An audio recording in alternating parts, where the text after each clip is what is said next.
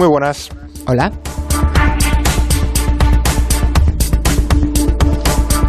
Este domingo tenemos una cita con las urnas, así que hoy es un día perfecto para comprender un poco mejor el funcionamiento de la Unión Europea y sus entresijos. Ayer dedicamos a esto el tiempo de gabinete con Ignacio Guardans, con Julián Casanova y Fernando Iwasaki.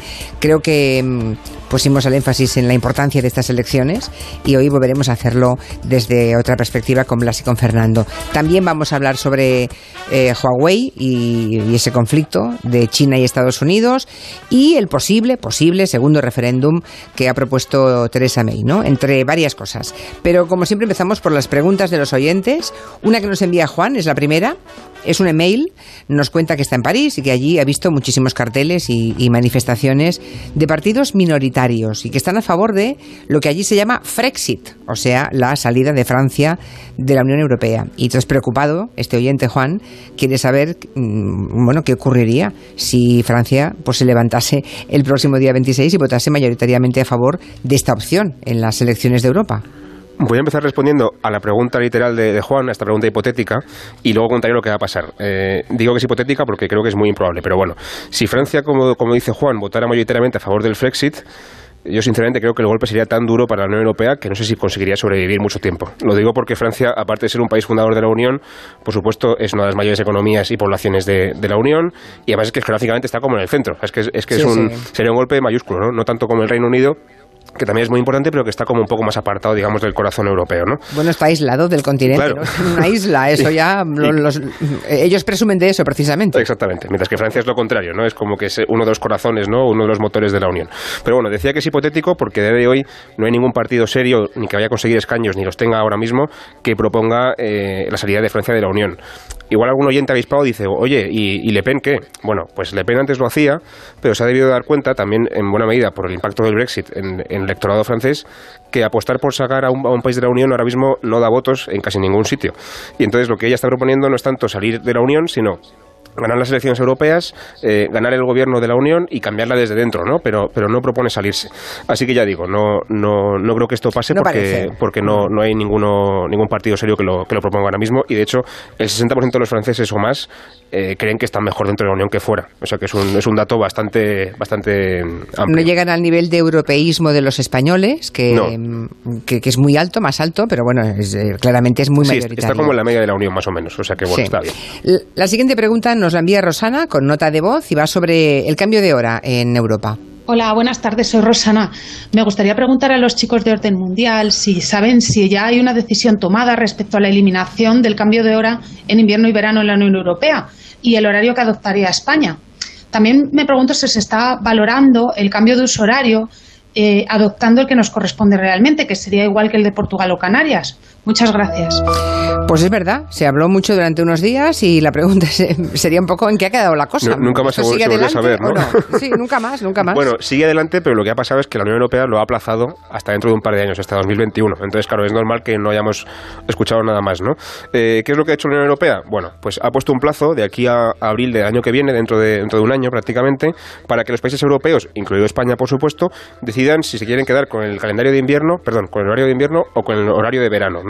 Eh, y luego tendrán que informar al resto de países para coordinarse un poco, porque no tendría mucho sentido que escojamos aquí el de verano y Portugal el de invierno y al final estaríamos todavía más, más liados que ahora, ¿no? Eh, también tendrán que empezar a acostumbrarse al impacto económico que, ta- que también puede tener esto eh, y tendrán que aprobarlo a nivel nacional. Pero bueno, lo, lo- lo importante es eso, es que todavía no se ha llegado a ninguna conclusión sobre qué se va a hacer porque todavía tienen que, que decidirlo. ¿Y qué es lo que va a hacer España? Bueno, creo que el gobierno aún no se ha puesto con ello. También es verdad que estamos en periodo de elecciones, con lo cual imagino que esto será Es una prioridad, creo, ahora su preocupación número 10.000, no, no es lo más importante ahora mismo. Pero bueno, eh, parece que hay cierta indecisión porque la población prefiere el calendario, el, el horario, perdón, otra vez, de, de verano y los expertos recomiendan el horario de invierno. Entonces el invierno, Claro. el, el gobierno no sabe muy bien qué hacer, si hacerle caso a la gente o hacerle caso a los que saben, ¿no? Y en cuanto al uso horario, eh, lo último que he escuchado es que el gobierno no se plantea cambiarlo. Así que bueno, no, no, no, parece que haya haber mucho cambio también en ese sentido. Claro, es que cuando llega el horario de verano, tantas horas de luz nos parece maravilloso. Da, mucho gusto, ¿no? Claro, para las terrazas, para salir, en fin, claro, yo salgo todo el año, en invierno salgo de noche de la mm. radio. Bueno, a mitad de programa ya mis ventanas están negras, ¿no? ya, es de noche. Y salir a las 7 y que sea noche cerradísima, cuando he entrado aquí a pleno sol, pues hace que tengas una impresión de que no has vivido el día. Y en cambio ahora cuando salgo es... Pero claro, una cosa es lo que nos parece y la otra la que conviene a, a la gente que trabaja muy temprano por la mañana, ¿no? Los que trabajan en, en el campo, con los animales, ¿no? La, la, ganadería, en fin, hay muchos factores para los que el horario lógico el que mejor sigue los ritmos circadianos y demás es el de invierno. Pero bueno. Ya, digo, como, como, pronto. Como está prorrogado, vamos, a dejarlo ahí en la prórroga, ¿verdad? Bien, eh, luego a través de Instagram también nos envía un oyente una última pregunta que dice: ¿Cuáles son los países con más índice de corrupción? Bueno, aquí hay que hacer una aclaración previa. Eh, la corrupción como tal no se puede medir de forma objetiva porque es un fenómeno que en, muchas ocasiones no deja registro. A ver, obviamente porque es ilegal, entonces cuanto menos registro dejes, pues mejor para ti, ¿no? Y por tanto no conocemos los casos hasta que salen a la luz.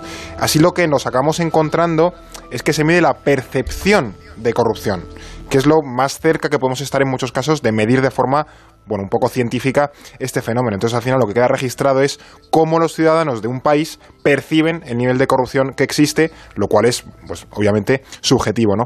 Y lo que nos encontramos es que en esta percepción de corrupción, los que tienen más elevada en el mundo, según el índice de transparencia internacional, son Somalia, Sudán del Sur y Siria. Son los tres del vagón de cola. Que al final, en, ese último, en los últimos lugares, es una amalgama de estados fallidos, países en guerra y cleptocracias. O sea que al final es un poco lo que tenemos ahí. Y hay que tener en cuenta también lo que engorda esta percepción, a menudo no es la alta corrupción, entre comillas, que es a lo mejor lo que conocemos en España, de desfalco de dinero público, de sobornos y tal y cual, o sea, lo que hacen los políticos, sino la baja corrupción, que es, por ejemplo, tener que sobornar a un policía para que no te multe o a un médico para que te atienda antes. Al final eso también ocurre en muchos sitios del mundo y aquí no estamos, eh, por suerte, acostumbrados, ¿no? Que al final ese tipo de corrupción tiene un impacto mucho más directo en la ciudadanía y aumenta esa percepción de corrupción. Además, también por ejemplo, hay otras lecturas de este fenómeno porque España, dentro de Europa, es de los países que más percepción de corrupción tiene, y es que eh, hasta qué punto un país que tiene una alta percepción de corrupción es porque realmente existe más corrupción o porque la ciudadanía está más concienciada para detectarla, ¿no? De nuevo, uno de tantos casos en el que los, los números no pueden explicarlo todo. Claro. Bueno, está bien. Casi siempre la realidad es compleja. Y mm, los que mm. pretenden siempre mm, resumirla y simplificarla Mm, siempre tienen malas intenciones, digamos, ¿no? La complejidad es así. Bueno, el domingo se celebran elecciones europeas y sería bueno que contarais desde vuestro punto de vista cómo funciona la Unión, qué deberíamos saber, qué deberíamos tener en cuenta antes de ir a votar el próximo domingo, día 26, ¿no? Porque, ¿26 o 28? 26, 26. somos un país muy europeísta. Estoy viendo en Twitter como Javier dice que el nivel de europeísmo de España es proporcional a nuestra debilidad y dependencia de Europa, que son los países fuertes los que creen que pueden prescindir de la Unión Europea. No sé qué os parece esta opinión, pero en todo caso habría que, mm, bueno, enfrentarse al tema. Fernando, ¿por dónde empezamos? Pues aquí en la relación España-Unión Europea, de decir que aquí tenemos un poco un cacao mental serio con los temas de la Unión. O al menos es lo que se puede deducir mirando lo que le contestamos al CIS y al Eurobarómetro. Por ejemplo, los españoles creemos, de una forma además mayoritariamente amplia, que lo que se decide en la Unión nos afecta y además es cierto, es que nos afecta lo que se decide en Bruselas y en Estrasburgo, en Frankfurt, etcétera, etcétera. Pero luego nos encontramos con que se sigue poco, la ciudadanía española sigue poco las noticias y los asuntos relacionados con la Unión, e incluso más de un 60% de los españoles ha reconocido que en estas europeas votará en lógica nacional, no europea. Y de esos los que votan, porque tenemos un índice de participación bastante bajo, de en torno al 40% nada más. O sea que además votamos poco, ¿no? además de estas elecciones Igual esta vez, como, como coincide con las municipales y autonómicas, más, igual esta vez afortunadamente votamos más también, ya que estamos allí, ¿no? En el colegio electoral, votaremos también por Europa, afortunadamente. Pero es que además en esta relación es lo que ha llevado a España a que es el segundo país que menos dice conocer cómo funciona la Unión Europea según el Eurobarómetro, solo detrás de los checos.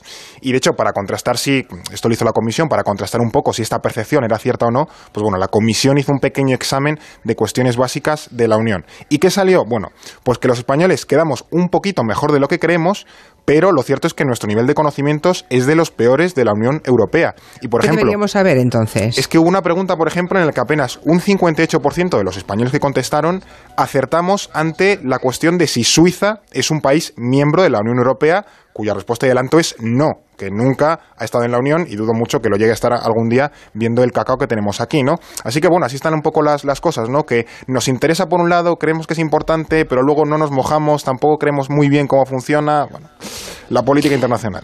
Bueno, el Parlamento, eh, el Parlamento Europeo es la institución que tiene más poder, lo digo porque seguramente los oyentes se habrán dado cuenta que cuando hay que tomar decisiones importantes se reúne el Consejo, como, como diciendo, bueno, ahora nos reunimos los jefes de gobierno de todos los países y aquí es donde de verdad mmm, se cuece el bacalao, ¿no?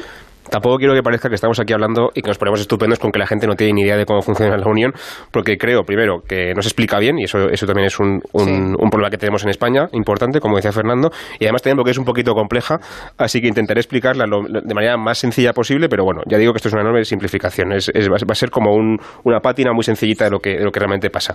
Como tú decías, efectivamente, eh, cuando se trata de algo importante, es el Consejo el que se reúne. El Consejo es, este, es esta cumbre de los 28 estados de jefes de Estado y de Gobierno, o sea, quiero decir, Macron, por ejemplo, Merkel o Sánchez, y son los que se reúnen, por ejemplo, para decidir si se aplaza el Brexit o no. O sea, cuando llega la crisis gorda, se reúnen ellos, si hace están to toda la noche hablando, y son los que, los que toman la decisión, ¿no? Después está la famosa comisión, que es como si fuera algo así como el Poder Ejecutivo, como si fuéramos, como si dijéramos el gobierno de la Unión Europea, ¿no? Y este es el órgano que propone las leyes, propone el presupuesto y es el que, por ejemplo, impulsó el tema del cambio de hora, ¿no? que comentábamos antes. O sea, es un poco el, el gobierno el que, el que va proponiendo cosas. Su presidente es el famoso Juncker, que seguramente los oyentes han, han escuchado hablar de él. ¿no? Y luego hay un comisario por cada, por cada país. Eh, España tiene 28 en total, 28 total eh, lo, que digamos, lo que sería un ministro de la Unión Europea, por así decirlo, y el nuestro es eh, Arias Cañete, el, el exministro del PP, eh, propuesto, por supuesto, por el gobierno de, de Rajoy en aquel momento. ¿no? Entonces, ¿qué hace el Parlamento en este esquema cuando lo importante luego lo decide el Consejo y luego tienes al Gobierno que es la Comisión. Bueno, pues el Parlamento es la única que podemos, eh, institución que podemos elegir directamente nosotros, o sea que es importante en ese sentido, y aunque parezca que no, sí que tiene bastante poder, porque junto con el Consejo es eh, el que tiene que elegir, por ejemplo, al presidente de la Comisión, es, decir, elegimos al Gobierno de, de, la Unión Europea, aprobamos las leyes, aprobamos el presupuesto, y ese presupuesto, por ejemplo, luego afecta a cuánto dinero se va a dedicar a ayudas a la agricultura o a las regiones más, más desfavorecidas, que aquí en España pues son también muy importantes, ¿no? Así que bueno, eh, digamos que el poder se reparte un poco entre lo que elegimos nosotros en, directamente en las urnas y también el, el, poder que elegimos indirectamente al elegir a nuestros gobiernos, claro. pero la cuestión es que afecta mucho más de lo que nos parece, ¿no? Y, y, las, y, las, elecciones ahora mismo al final acabarán afectando a los próximos cinco años.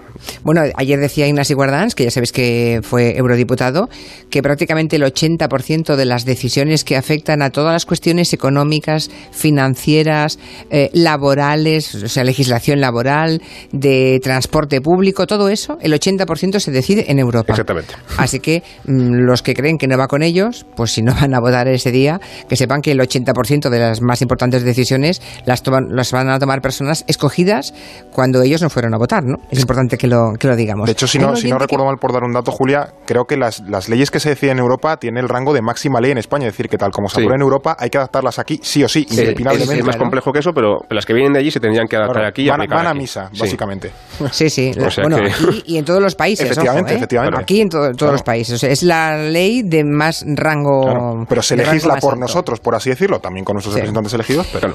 Dice, pregunta Carmen si sabemos, eh, yo no lo sé la verdad, si en, en el resto de Unión Europea también se envía propaganda electoral a las casas en papel. Bueno, lo preguntamos y la semana que viene se lo respondemos. Sí, lo tenemos que investigar. No, no, lo sabemos, la verdad. No lo sabéis, ¿no? Imagino que, que, que, será también como en otros sitios, pero sí, así Habrá a... que sí, pero seguro que hay algún país raro que ha hecho su ley hace no sé cuántos años. que lo ha prohibido, lo que sea. Tal, sí. que no... lo miramos. Gracias, Carmen. Pues lo miramos y la semana que viene le respondemos a Carmen. Bueno, ¿qué podemos esperar de estas elecciones entonces? Llevamos ya años diciendo eso de que Europa se la juega. Es verdad que llevamos una década muy movida, ¿no? Tenemos la crisis del euro, después llegó mm. eh, la situación terrible por la que pasaron los griegos, luego llegaron los refugiados, el Brexit, el ascenso de la ultraderecha, de modo que será importante para todo eso, ese paquete de cosas, votar el próximo 26. Sí, desde luego que todas las elecciones son importantes y, es cierto que, que, estas europeas pues van a cambiar algunas cosas, yo creo que hasta ahora se dan por sentadas, ¿no? Por ejemplo, que el Partido Popular Europeo y el Partido Socialista no van a sumar por primera vez para la mayoría absoluta y previsiblemente pues van a necesitar de los liberales europeos para poder nombrar un presidente de, la comisión. De hecho, hay una cosa muy interesante y es que, aunque aquí nos parezca muy raro y, más todavía como estamos ahora mismo en la política nacional, pero en Europa no es nada extraño que los dos partidos grandes, el PP europeo y el PSOE europeo, y también los liberales, en los que podríamos meter a Ciudadanos, voten lo mismo muchísimas veces, muchísimas más que de las que votan lo mismo en España. ¿no?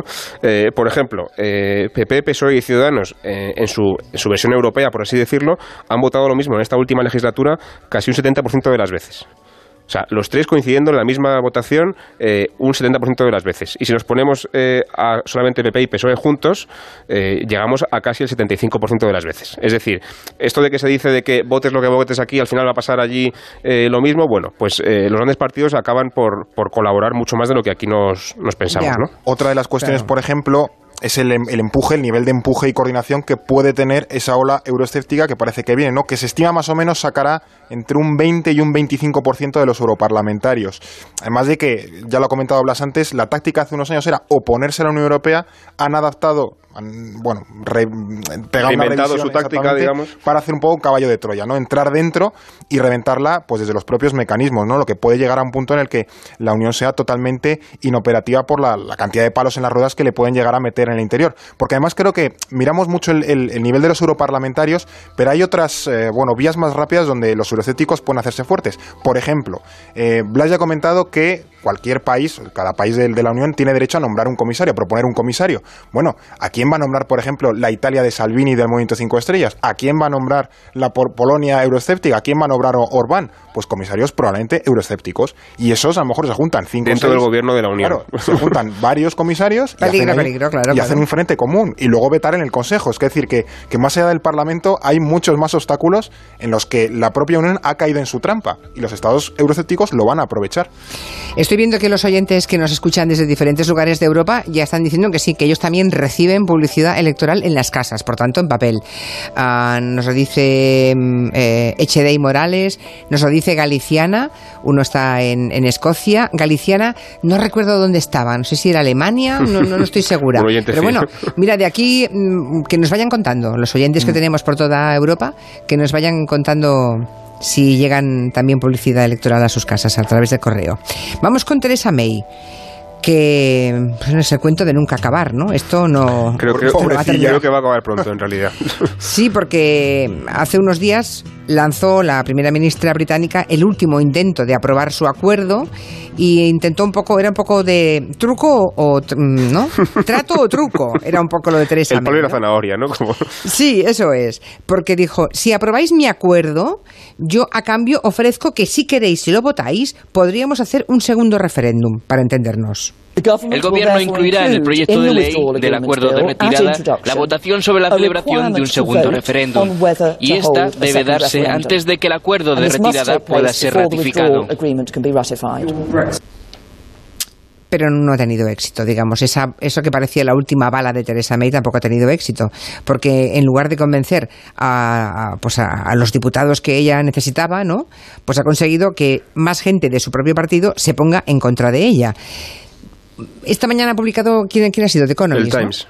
Ah, perdón, el Times, perdón, el Times, es verdad, es verdad. Ha, ha dicho que igual dimite mañana, mañana viernes. Claro, yo conociéndola, relativamente, ¿no? En la distancia. Tantas veces le han dado por muerta que yo no me lo acabo de creer, pero sí que podría ocurrir, ¿no? Que mañana se fuera, dimitiese. ¿Qué, creéis vosotros que puede pasar? Yo, es verdad que también al principio he pensado, bueno, pues ya dimite, ya no le queda más remedio que irse y tal. Y luego me he puesto a reflexionar y he pensado también como tú. Digo, esta mujer ha aguantado muchísimo y realmente no, no hay manera legal de forzarla a irse, salvo que, salvo que todo su gobierno dimite en bloque y ya no le queda más remedio que irse, pero no hay ninguna, ningún instrumento legal para, para echarla, ¿no? Así que quizá aguanta más de lo que parece. En todo caso, lo que ha pasado es que cuando propuso esta, esta idea que tú comentabas de, de celebrar el segundo referéndum, al que se oponen radicalmente todo su partido, eh, la, la, que entonces era todavía portavoz de los conservadores en el Parlamento, uno de los pesos pesados del partido, decidió dimitir y eso, bueno, pues de alguna manera como que iba a empezar a forzar la dimisión de, de May, ¿no?